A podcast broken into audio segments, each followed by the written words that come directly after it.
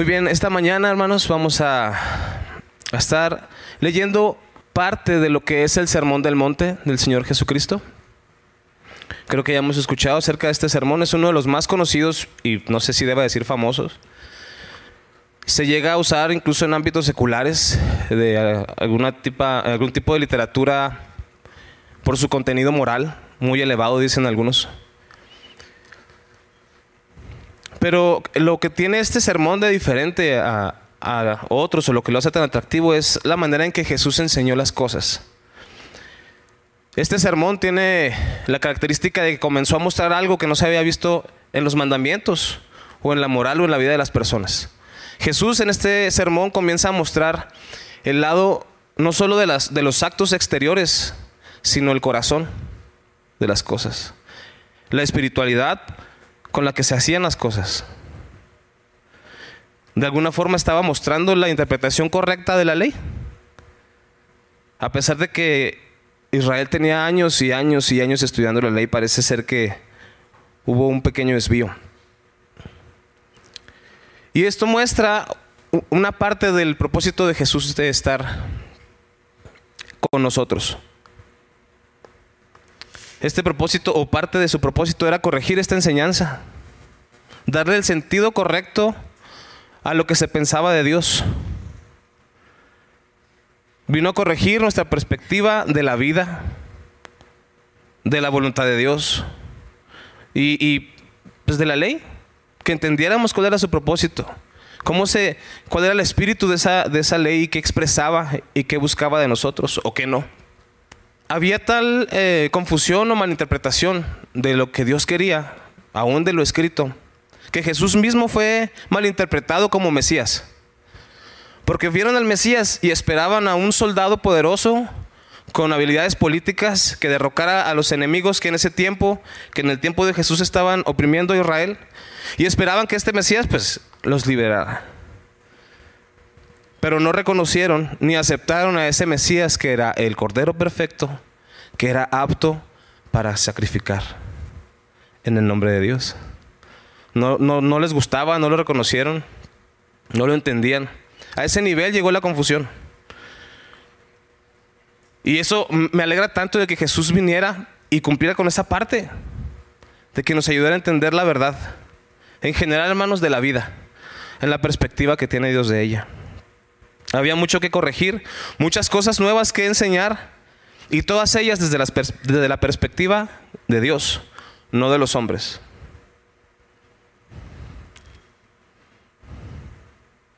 Era necesario que Jesús viniera. Eh, no sé si, si han leído, aparte de la ley de Moisés, que era lo que dirigía la vida eh, del pueblo de Israel, se empezaron a añadir otros libros que intentaban interpretar la ley de Moisés. Y luego se- había otro libro que te decía cómo podías tú cumplir mejor esas maneras de cumplir la ley. O ya eran varios, varios libros, ¿no? Y quizás recuerdan a Jesús mencionando de, es que estas tienen mandamientos de hombres. Porque habían puesto ayudas para poder cumplir la ley, ¿no? Y esto había cre- creado muchísima confusión. Era necesario que Jesús viniera ayudarnos a reacomodar la perspectiva. El problema también fue que estos, estos métodos de ayuda tenían que ver con lo que el hombre pensaba que estaba bien o mal. Ellos consideraban, bueno, este, el sábado no puedes hacer nada, no debes hacer el bien. No es correcto porque estás rompiendo el mandamiento. Por ejemplo. Y Jesús pregunta, no, no puedo hacer el bien en, en un sábado, que tiene que ver con Dios, con su carácter. Sus estándares habían impregnado una ley que era pura, justa y buena. Esos estándares empezaron a, distorsionar y torcer el camino que debían haber seguido. Y me temo que en nuestra vida cristiana van a aparecer estos estándares. Están presentes en nuestras vidas. Cada uno de nosotros cree la mejor forma de hacer las cosas. Y parte de esta enseñanza nos va a ayudar a reconocer eso. ¿Y cómo se soluciona? Desde luego es a través de Jesús, que cumplió parte de este propósito. La predicación eh, tiene por título Él conoce nuestras necesidades. y todo lo que eso implica que Él conozca nuestras necesidades. Voy a leer la sección completa que vamos a estar estudiando y luego vamos a ir pasaje por pasaje, versículo por versículo, perdón. Es en Mateo 6, del 25 al 33. Por eso les digo que no se preocupen por la vida diaria. Si tendrán suficiente alimento y bebida o suficiente ropa para vestirse. ¿Acaso no es la vida más que la comida y el cuerpo más que la ropa? Miren los pájaros. No plantan, ni cosechan, ni guardan comida en graneros, porque el Padre Celestial los alimenta. ¿Y no son ustedes para Él mucho más valiosos que ellos? ¿Acaso con, todos sus, ¿Acaso con todas sus preocupaciones pueden añadir un solo momento a su vida? ¿Y por qué preocuparse por la ropa? Miren cómo crecen los lirios del campo. No trabajan, no cosen su ropa. Sin embargo, ni Salomón con toda su gloria se vistió tan hermoso como ellos. Si Dios cuida de manera tan maravillosa a las flores silvestres que hoy están y mañana se echan al fuego, tengan por seguro que cuidará de ustedes. ¿Por qué tienen tan poca fe?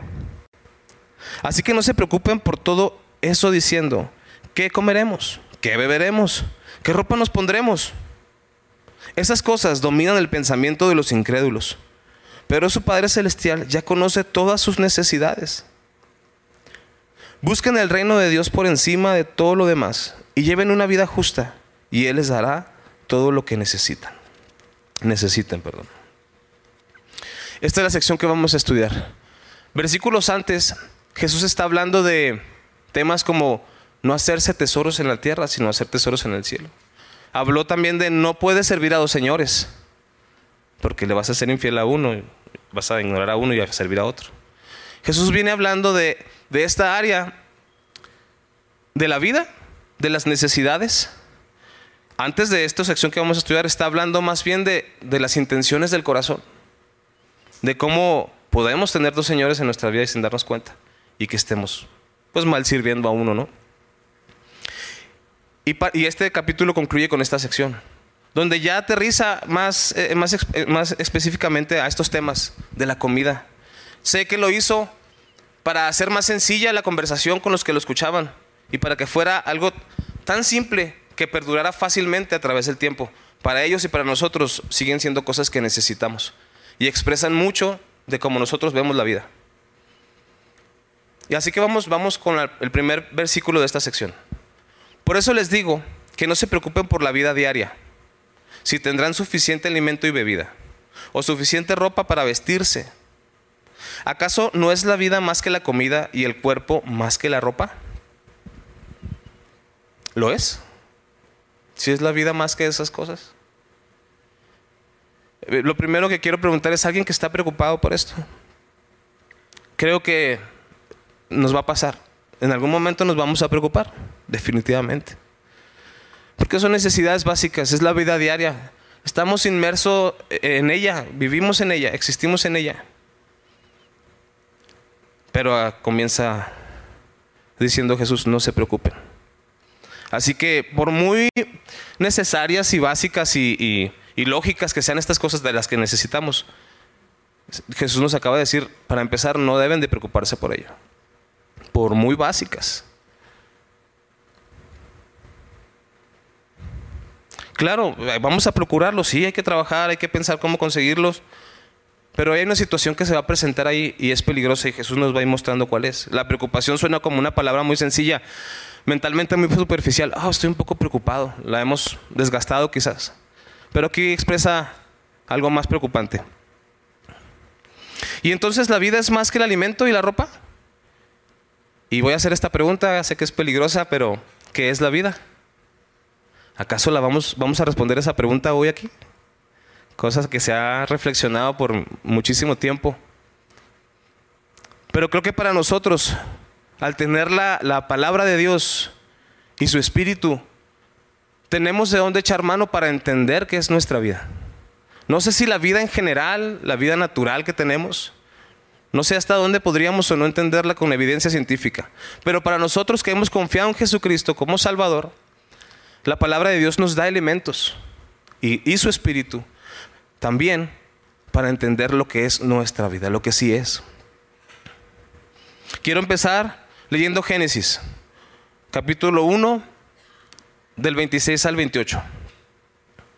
Recuerden, hice la pregunta, ¿qué es la vida entonces? ¿Es, ¿Es, comida y bebida? Veamos. Dice Génesis, y dijo Dios, hagamos al hombre a nuestra imagen, conforme a nuestra semejanza, y ejerza dominio sobre los peces del mar, sobre las aves del cielo, sobre los ganados, sobre toda la tierra y sobre todo reptil que se arrastra sobre la tierra. Dios creó al hombre a, su a imagen suya, a imagen de Dios lo creó. Varón y hembra los creó. Dios los bendijo y les dijo, sean fecundos y multiplíquense, llenen la tierra y sométanla. Ejerzan dominio sobre los peces del mar sobre las aves del cielo y sobre todo ser viviente que se mueve sobre la tierra. Según este relato, el ser humano, desde su creación y su existencia, tiene un propósito, tiene una identidad, tiene un rol bien definido ante Dios y ante los demás hombres y una función sobre la naturaleza. ¿Nos ayuda eso a entender lo que es nuestra vida? Así podemos ver que la vida para nosotros no es comer ni vestirnos, o dicho de otra forma, no es preocuparnos por esas cosas.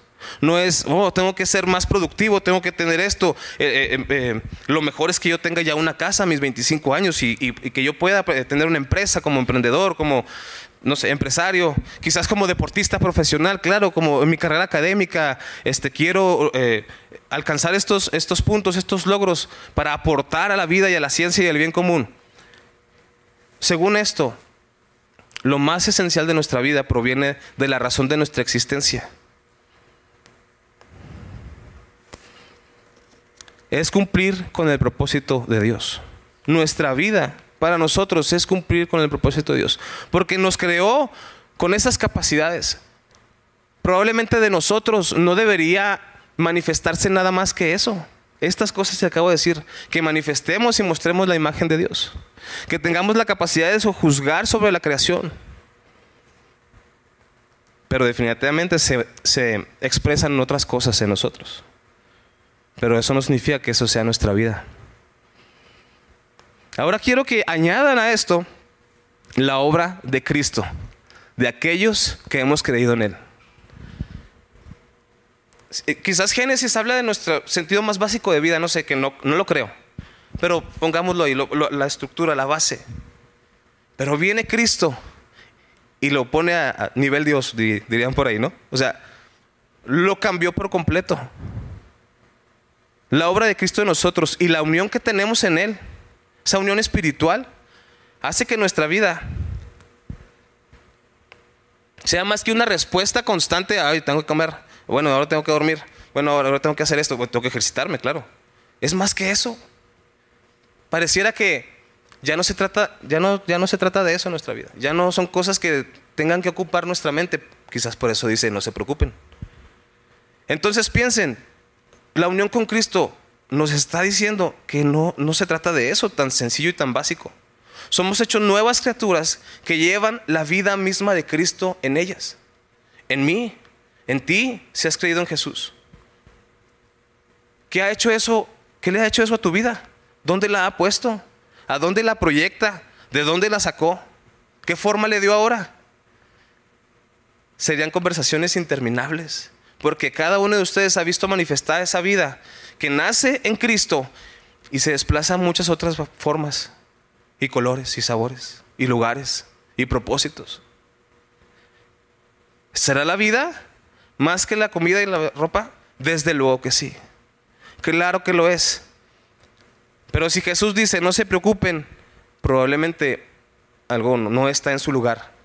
Quizás nos estamos preocupando por cosas que no son el sustento de nuestra vida realmente. Porque la vida no solo es mantener este cuerpo bien. Tiene que ver con el propósito de Dios y para lo que fuimos creados. Debo decir que ahora la vida para nosotros no solo Son cosas ordinarias. Es una persona que nos conduce en nuestra vida diaria al Padre y su voluntad.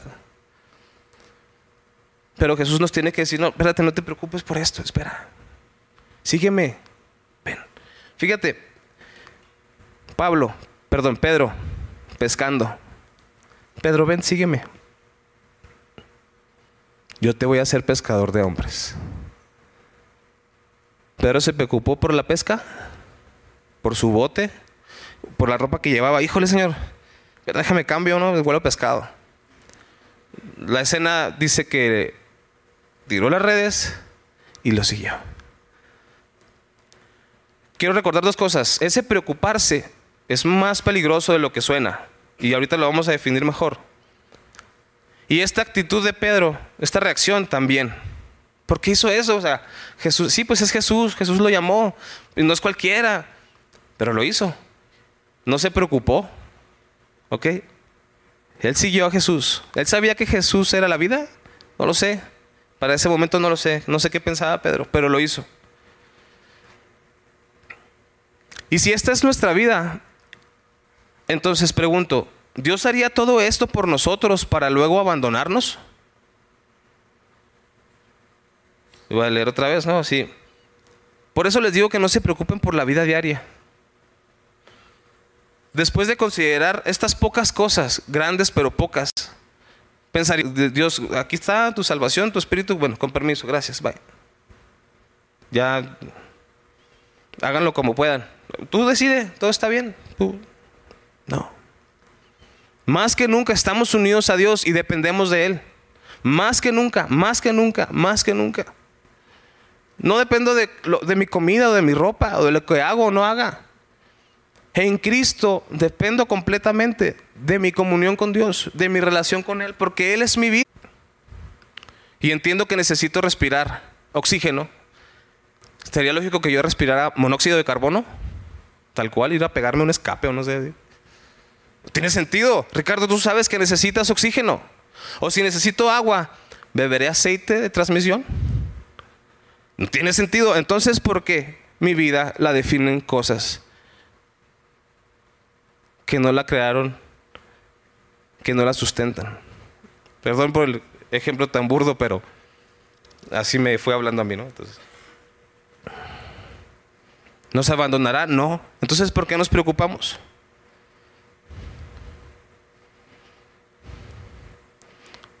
Añado esto, la realidad de nuestra vida de fe, de nuestra vida cristiana, ha recibido dos dones, dos regalos, dos bendiciones. La promesa de una vida eterna y esa misma vida ahora aquí manifestada. ¿Cómo podría yo preocuparme de que Dios se desatienda de mí? Si me acaba de sujetar desde aquí hasta la eternidad. ¿Cómo? Pero pasa, lo sé. Por eso están estas palabras aquí. Espero que esto ayude a transformar lo que creíamos de la vida o lo que era nuestra vida y lo que esperábamos de ella. Aún si no eres creyente, si estás de visita, espero que esto te ayude a, a ponerte en perspectiva de lo que es la vida y hacia dónde vas y qué estás buscando. Nuestra vida está unida a Jesús para siempre. Y ahora es Jesús quien define nuestra vida. ¿Será interesante o importante, perdón, será importante buscar a Jesús? Es como si él tuviera el manual, ¿no? O sea, él, él sabe, necesito de Jesús. Sigo leyendo el pasaje, versículo 26. Miren los pájaros, no plantan, ni cosechan, ni guardan comida en graneros, porque el Padre Celestial los alimenta. ¿Y no son ustedes para Él mucho más valiosos que ellos? ¿Acaso con todas sus preocupaciones pueden añadir un solo momento a su vida? ¿No somos valiosos? Creo que lo poco que, que dije nos ayuda a ver que sí, mucho. Más de lo que entendemos. Quizás hasta que estemos allá con Él entendamos el valor.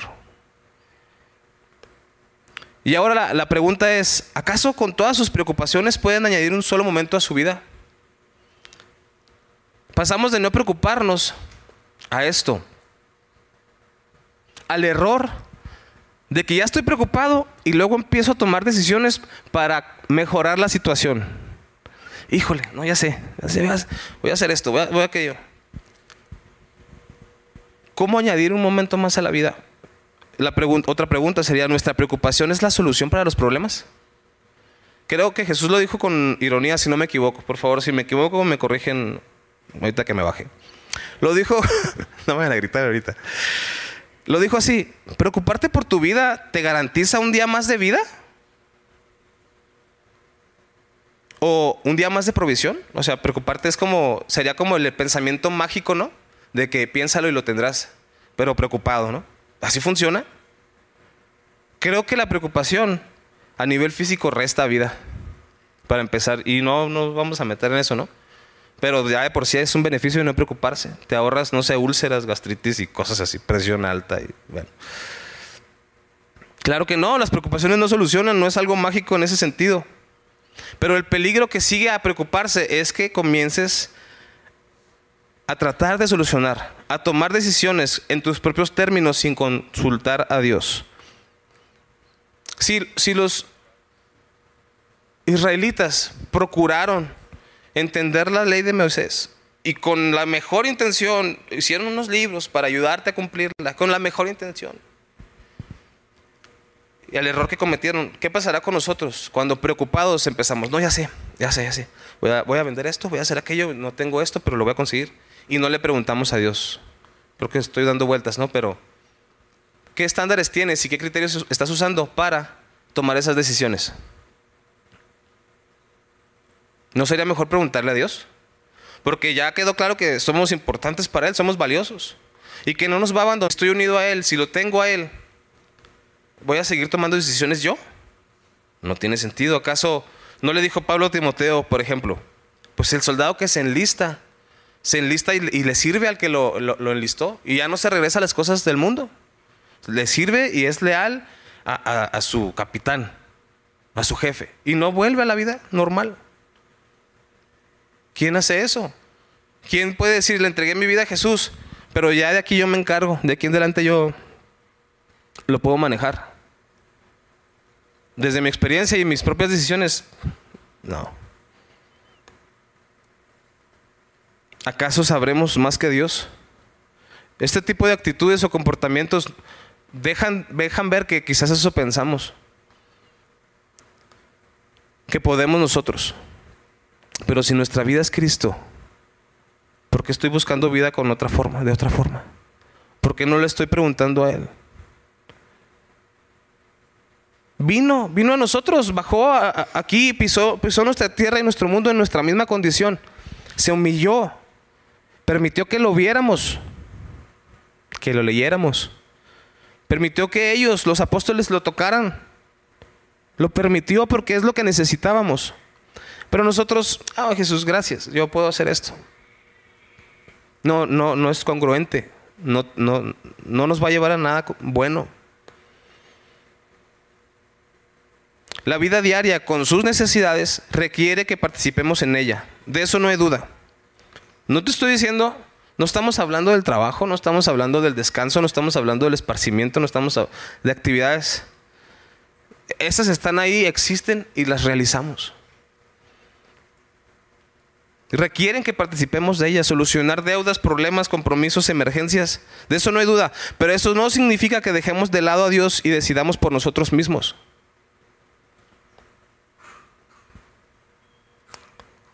Entiendo que, que dejemos a Dios cuando nos va bien, pero cuando estamos mal.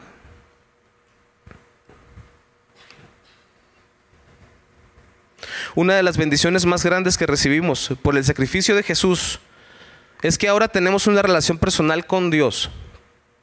Significa que, no, significa que no tenemos que andar adivinando qué pasará mañana o inventando qué hacer para lograr esto o aquello que creemos que es mejor para solucionar los problemas de cada día. ¿No? Ya estás pensando, el próximo fin de semana te va a llegar el recibo, ¿no? A ver, tranquilo. No, que la despensa. Tres días, en tres días. Bueno, mañana, mañana. Ya en la noche, ¿qué, qué va a hacer? Yo sé, esa es la vida diaria. Son nuestras necesidades. Pero Jesús quiere que mires desde la perspectiva correcta. Si tenemos esa relación con Dios tan profunda y grande,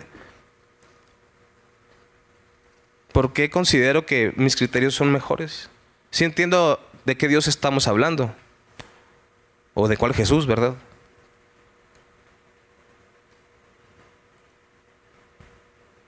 Todo lo contrario, todo lo contrario a hacer eso que acabo de decir. Podemos conversar con Dios y preguntarle qué es lo que necesitamos hacer. Él nos mostrará lo mejor para nosotros. Eso nos protege de empeorar la situación y nos hace crecer en nuestra relación con Él. ¿No somos más valiosos que las aves? Sí. Todo lo contrario, hermanos, podemos preguntarle a Dios, ¿qué quieres que haga? Tengo esta necesidad, tengo este problema. Dicho el título, no. Es que Él ya sabe. La bendición es que le puedes preguntar al que te está sosteniendo y, ve todo a tu alrededor. Una relación con Dios. Sí somos más valiosos que las aves, que pareciera que son tan sencillas, tan bonitas, tan no trabajan, pero ahí están. Tú ves crecer los polluelos y ves cómo después ya tienen sus parejas y tienen más polluelos. subsisten, Dios las sostiene. Comienzan su día a las 5 de la mañana, cante y cante, ¿no? Quizás. No nos cuidará a nosotros. Sí, sí lo hará. Seguiré leyendo, versículo 28. ¿Y por qué preocuparse por la ropa? Miren cómo crecen los lirios del campo no trabaja, no trabajan ni cosen su ropa. Sin embargo, ni Salomón con toda su gloria se vistió tan hermoso, tan hermoso como ellos. Si Dios cuida de manera tan maravillosa a las flores silvestres que hoy están y mañana se echan al fuego, tengan por seguro que cuidará de ustedes, porque tienen tan poca fe. Bien. Menciona la vestimenta, ¿no? Está hablando de cómo Dios viste los lirios y de Salomón y de su vestimenta. En general, la perspectiva de la vestimenta tiene que ver dentro de la Biblia y creo que socialmente también con la dignidad de las personas. Lo opuesto a la ropa o a estar vestido sería la desnudez y entendemos que eso es vergonzoso, deshonroso. No, todos nos cubrimos lo mejor que podemos. Porque entendemos que la vestimenta es importante desde ese punto tan esencial que nos dignifica. Pero eh, desde luego que eso ha cobrado otro sentido y a veces te tratan según cómo te vistes. O consideras que para ciertas situaciones vestirse de cierta forma, eso de expresar respeto, em, no sé, ese tipo de cosas. Pero la vida es más que eso, ya vimos. Pero si esto está ocupando tu pensamiento, tienes que detenerte y considerar. En esta sección Jesús menciona a Salomón, el segundo hombre más sabio de la historia. Junto con sus riquezas y fama, seguramente la manera en que Salomón se vestía era impresionante. Las mejores telas posiblemente, muy probablemente, los mejores diseñadores, joyas, mejor calzado, no sé, un turbante, un sombrero, no sé. debe haber sido impresionante. La Biblia dice que sus sirvientes vestían de manera impresionante. ¿Cómo estaría vestido él? No pensemos en los ejecutivos estos multimillonarios, ¿no? Que siempre traen una playera y un jeans o algo así. Entonces Jesús menciona a Salomón. Y posiblemente lo que Salomón se ponía pues provenía del, tributo del pueblo y de regalos de otras naciones que reconocían su sabiduría y, lo querían honrar o, no sé, regalarle, quedar bien. Pero los lirios, dice Jesús, los lirios Dios mismo les dio su belleza. Y Él mismo los vestía cada día. Esto es un contraste de un cuidado especial. Sí, pues Salomón pues tenía todos los recursos y aparte era sabio, ¿no? Sabía cómo combinarse. no siempre lo sabemos.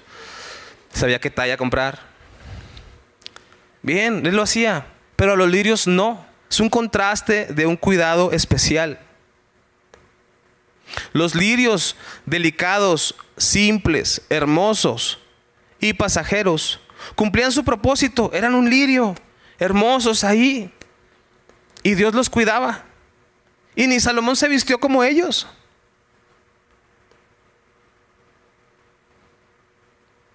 Y la pregunta no es si Dios nos cuidará o si Dios nos cuida. La pregunta es, ¿confías en que así es? ¿Confías en que así lo hace?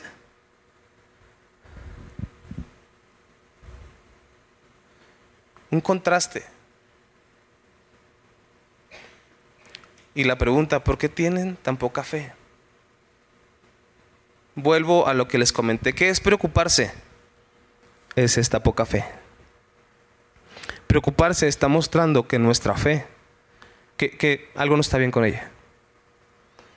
Que estamos distraídos, que estamos ofuscados, angustiados, y que la preocupación es la señal de que se nos está olvidando.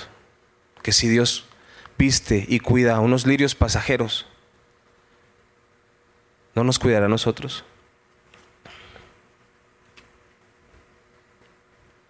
Ese es el peligro de la preocupación, que se relaciona con nuestra fe. Seguiré leyendo versículo 31. Así que no se preocupen por todo eso diciendo, ¿qué comeremos? ¿Qué beberemos? ¿Qué ropa nos pondremos? Esas cosas dominan el pensamiento de los incrédulos, pero su Padre Celestial ya conoce todas sus necesidades. Más preguntas. ¿Cómo respondes tú a estas preguntas de la vida diaria? Estas tres. ¿Qué comeré? ¿Qué beberé? ¿Y qué me pondré? ¿Cómo las respondes? Cuando te llega la situación. ¿Qué vamos a comer? Al pensamiento, tu pareja, tus hijos, en el trabajo, no sé. Cuando te pregunto, ¿qué me voy a poner? ¿Cómo las respondes? ¿Cómo reaccionas a ellas? Ay, no sé.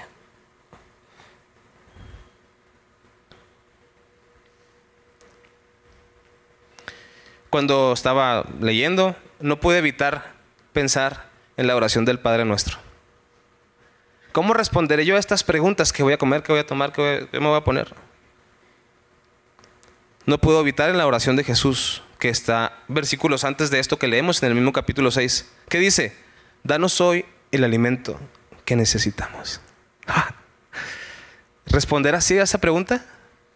¿Qué voy a comer? Dios. En ti confío, tú me proveerás. Paréntesis, estoy diciendo que no necesitas trabajar.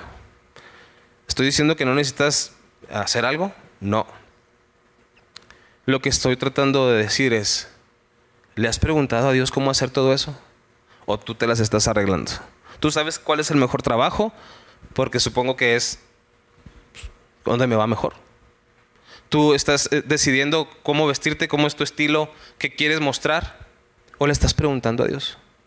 Y no solo es, eh, es preguntar y es confiar en que evidentemente Él está cuidando de nosotros.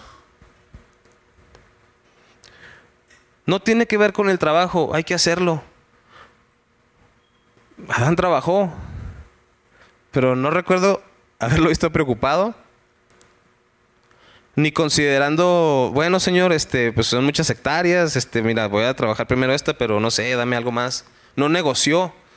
Él fue creado para obedecer a Dios, para cumplir su voluntad, para tener una relación con Él. Y Adán era feliz y perfecto ahí, era pleno y completo con su trabajo. Porque provenía de las indicaciones que Dios le dio. Es más, pues Dios lo puso ahí.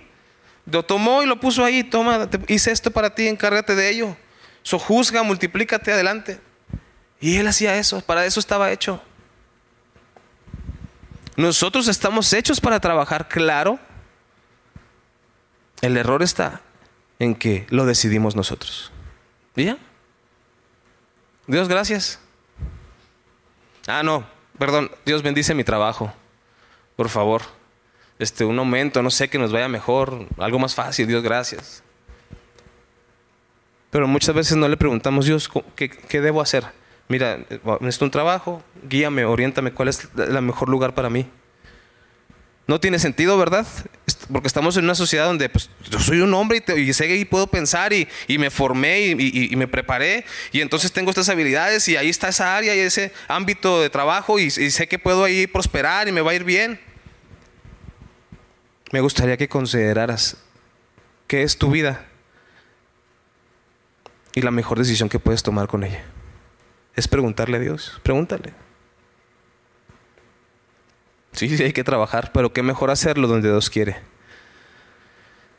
Dije, en otra, en otra ocasión mencioné, la gracia de Dios nos consuela, ¿verdad? Estamos en el trabajo y su gracia nos bendice y nos ayuda, pero hacer la voluntad de Dios nos transforma completamente. Nos hace ser lo que debemos ser. No confundas eso. No, pues, no, me está yendo bien. ¿Qué tiene? Claro, Dios cuida de nosotros, tiene misericordia, pero esa es su voluntad. ¿Cuál fue la respuesta de Jesús cuando Satanás lo, lo tienta? Ándale, dile a Dios que convierta esas piedras en pan.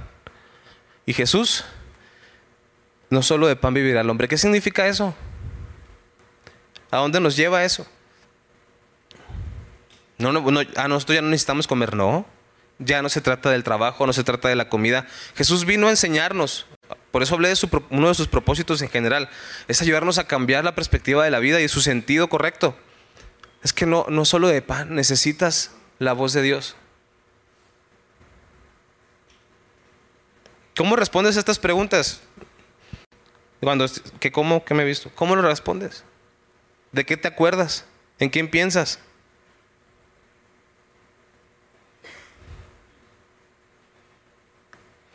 En el Padre nuestro Jesús nos enseña cómo podemos responder estas preguntas y la vida diaria. Cómo, cómo movernos en ella. Recordemos así, vagamente la oración, el Padre nuestro. Señor, hágase tu voluntad. Venga tu reino. Danos el pan de cada día. Perdona. Perdónanos. Esa es la vida diaria.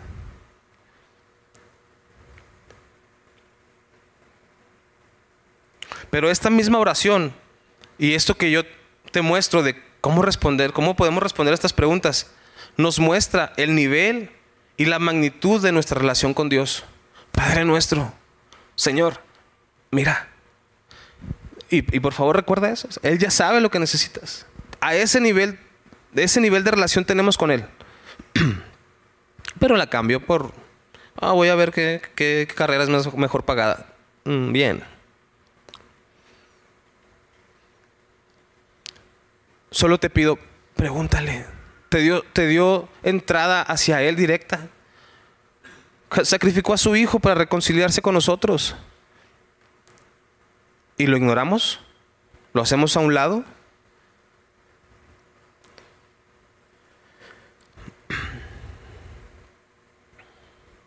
De ese nivel es nuestra relación con Dios. Una palabra. Porque nuestro corazón ya lo vio. Nuestros pensamientos también. Pero para nosotros está en Padre nuestro.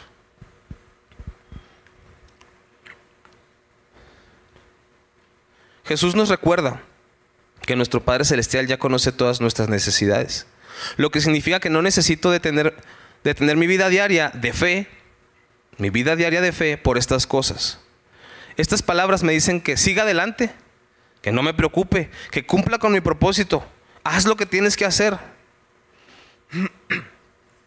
Intencionalmente dije la vida diaria de fe. No es parte del texto, ¿no? Pero quiero hacer otro paréntesis aquí. La preocupación, que hablamos que es una señal de, de un problema en nuestra fe, nos puede hacer pensar, bueno, Dios quiere que yo supla a mi familia. La Biblia dice que tengo que cuidar de mi casa.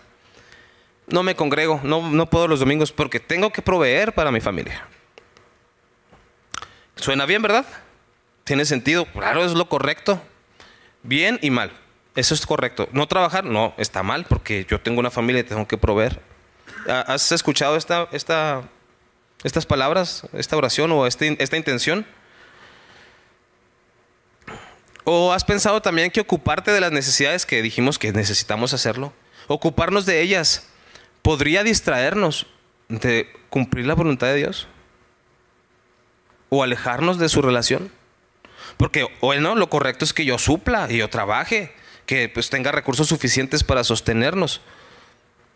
Eso te puede distraer. ¿Sabías? Porque la vida no son esas cosas, es Dios. Entonces no voy a trabajar. No es eso. Es que si te detienes, puedes preguntarle a Dios, Dios, si tengo, quiero proveer, quiero trabajar, quiero crecer, desarrollarme, muéstrame dónde quieres que yo esté.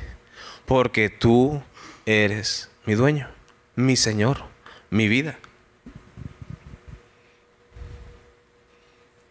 Estás muy metido en tus estudios, muy metido en tu trabajo, excelente, hay que hacerlo lo mejor posible. Pero esa no es nuestra vida. ¿Cómo va a terminar eso? ¿Cómo va a estar tu corazón en unos meses, en un año? ¿Cómo van a estar tus pensamientos? ¿Tu familia que se supone que por ellos lo haces? No se supone, lo hacemos por ellos. ¿Cómo va a estar? Porque esa no es la vida. Creo que ya lo, lo entendimos. Tengamos cuidado. Detengámonos y pidámosle a Dios que oriente nuestros pasos y nuestros caminos. Y que sabiendo que Él conoce nuestras necesidades, preguntarle cómo lo, cómo arreglo esto, cómo abordo la situación, mi vida diaria, Dios. Estas palabras de que Él ya conoce nuestras necesidades implica que nosotros podemos seguir adelante, no te detengas, cumple con tu propósito, cumple con tu llamado, con tus responsabilidades, busca a Dios conoce su voluntad. No te detengas, Él ya conoce tus necesidades. No te distraigas, no sustituyas, por favor, a Dios. Pero entonces, ¿a dónde vamos? ¿Qué, tenemos que hacer? Sigo leyendo. Versículo 33. Busquen el reino de Dios por encima de de todo lo demás y lleven una vida justa y Él les dará todo lo que necesitan. Bueno, esto es muy claro, hermanos. Busquen el reino y pórtense bien. Y ya, está fácil, ¿no? No. Yo mucho tiempo no, entendía estas palabras. Reino, su reino y su justicia, búscanlo. Y lo digo, pues ¿cómo lo busco? No sé qué. No sabía qué buscar. Luego me di cuenta que es que mi atención estaba en Él les dará todo lo que necesitan. Y creo que no era por ambición. Solo que yo me preguntaba, ¿cómo? ¿Cómo lo hace? O sea, ¿cómo nos va a dar lo que necesitamos? Que quiero servirle, pero ¿cómo, cómo se hace esta, esta parte de que Él nos, nos provee, nos da? Y eso me distraía, ¿no? Obviamente, este es el punto central. Aquí está el, el secreto. Y se los voy a dar gratis, hermanos. No los voy a cobrar. ¿Qué, qué hay, qué hay que hacer? ¿Qué es eso que tenemos que buscar por encima de todo lo demás? ¿Cuál es ese reino? ¿Y cómo se ve que es? ¿Y qué es una vida justa o, buscar la justicia? Y junto con la pregunta de qué es la vida, voy a usar las palabras mismas de Jesús hablando del reino. ¿Qué es este reino? Bueno, seleccioné una de muchas parábolas donde Jesús está hablando acerca del reino. Consideré que estas expresaban eh, la parte de, la idea que, Jesús está hablando en los pasajes que estamos estudiando. Y espero lograr leerlo bien y explicar bien lo que dice. Bien. Mateo, si, si, pueden ponerlo por favor, no, no lo vea pasado, pero me gustaría agregarlo. Mateo 13, 44. Es Jesús hablando del reino. Antes de esto hizo la parábola del sembrador y del trigo y la cizaña. Habla del grano de mostaza y llega a este punto. Dos, dos parábolas, una del tesoro en un campo y la otra de una perla de gran valor. Jesús nos dice, busca el reino, búscalo. Bueno, ¿y qué es? Bueno, dice Mateo 13, 44. El reino del cielo es como un tesoro escondido que un hombre descubrió en un campo. En medio de su entusiasmo, lo escondió nuevamente y vendió todas sus posesiones a fin de juntar el dinero suficiente para comprar el campo. Bien.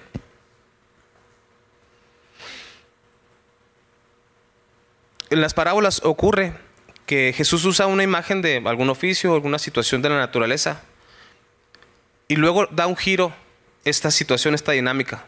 En este caso, la situación es, si tú encuentras un tesoro, ¿en qué piensas? ¿Qué es ese tesoro para ti? ¿Tienes un tesoro? ¿En qué piensas? ¿Dinero? ¿Joyas? ¿El Play 5? No sé. Miren, la palabra tesoro no implica dinero, no implica mucho dinero, implica lo que para ti es valioso. Significa que este hombre encontró algo que para él fue valioso. Perdón, debo decir que considero que es ficticia. Este hombre no existe y el campo tampoco. Es un ejemplo que Jesús está usando. Pero este hombre encontró lo que era tan valioso para él que fue y vendió todo lo que tenía. Por una cosa, todo lo que tenía, con tal de juntar el dinero suficiente para poder comprar el campo donde estaba ese tesoro. ¿Qué podría haber sido lo que encontró? ¿Qué fue? Que era tan valioso que valió la pena dejarlo todo. No pensó en qué comería, no pensó en qué vestiría, ni en bebida. Lo vendió todo. Bueno, hermanos, ese es el reino. ¿Sí entendimos? ¿Sí? Claro. Es, este ejemplo es lo que pasa con un corazón que se topa con el reino de Dios. Cuando Jesús dice, buscan el reino de Dios por sobre todo lo demás, eh, cuando dice eso nos está, nos está diciendo, vas a encontrar algo que te va a conquistar completamente, que te va a sacudir, que te va a hacer cambiar de perspectiva. ¿Tú has encontrado el reino, hermano? Rápido, la otra parábola. Mateo 13:45. Además, el reino del cielo es como un comerciante en busca de perlas de primera calidad. Cuando descubrió una perla de gran valor, vendió todas sus posesiones y la compró. Aquí el punto está en el comerciante. Como comerciante, y no sé, por favor también corríjanme ahorita que me baje. Pues comerciante estás pensando en un stock, en algún producto. Este hombre compraba perlas, buscaba perlas. Ah, eso es, cómprala. Eso ah, mira, esa es muy buena. Pero un día se topa con esta perla de primera calidad. Otras versiones de gran valor. O sea, no era cualquier perla. No sé si era muy grande o cómo se mide la pureza de una perla. No sé si era por el color, no sé. Pero era muy valiosa. Como comerciante, no creo que estés dispuesto a vender todo lo que tienes, a todo tu stock, a lo que te dedicas, y decidas tener una sola cosa. No es la dinámica de alguien que es un comerciante. Significa que este hombre dejó su postura de comerciante y decidió dejarlas todas, las que comerciaba, por una que consideró especial. Pregunto, ¿has encontrado el reino? ¿Ha habido ese cambio? Así se ve el reino. Cuando lo encontramos, ya no somos los mismos. Ahora voy a, leer algunas definiciones académicas del reino de Dios. Es un ámbito donde se afirma el reinado, el poder y la autoridad de Dios sobre todas las cosas. Ámbito donde se afirma el reinado, el poder y la autoridad de Dios sobre todas las cosas. Creo que los dos, las dos parábolas muestran esto, ¿no? Este hombre encontró algo tan valioso que lo dejó todo. Si ese es el reino, significa que él reconoció algo en ello. Reconoció esto, que aquí Dios gobierna, que manda y que tiene toda autoridad. ámbito, ¿se, entiende la, la idea de ámbito? La iglesia es un ámbito. Hermanos, en esta iglesia, en esta congregación, se ve y se entiende que Dios reina, tiene todo el poder y toda autoridad. En nosotros se ve eso. Porque obedecemos a Dios, porque procuramos seguirle, porque nos servimos unos a otros, porque confiamos en Él, porque rendimos nuestra voluntad a Él. Entonces aquí está el reino. Otra definición, es una afirmación segura del señorío divino.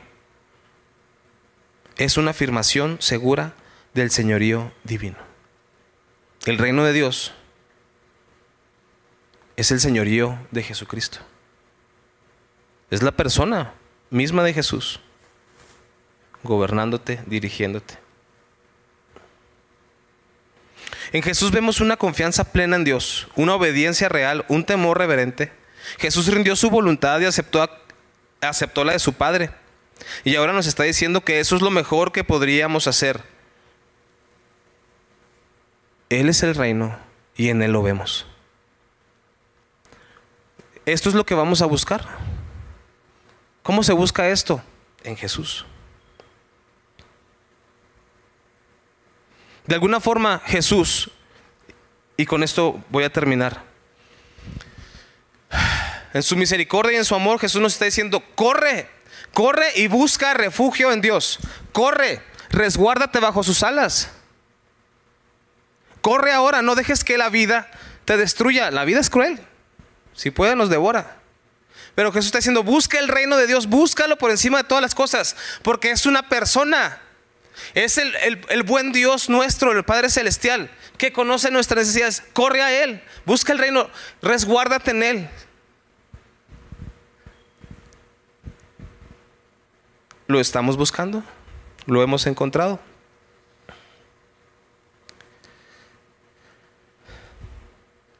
Así termino, hermanos, la enseñanza. Dios sabe nuestras necesidades. Guardemos nuestra fe, cuidemos nuestra fe. Hagamos uso de la relación que tenemos con Dios y busquemos su reino y su justicia. Amén. Vamos a ponernos de pie para orar.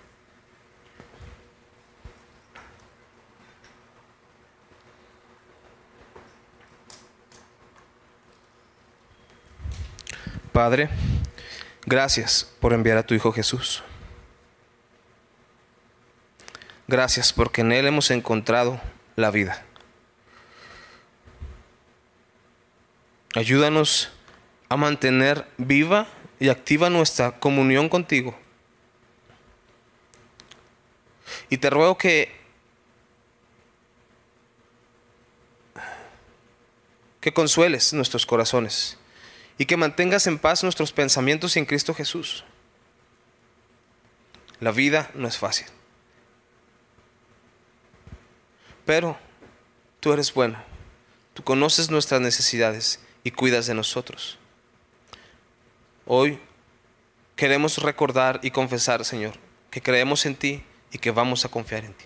En el nombre de Jesús oramos. Amén.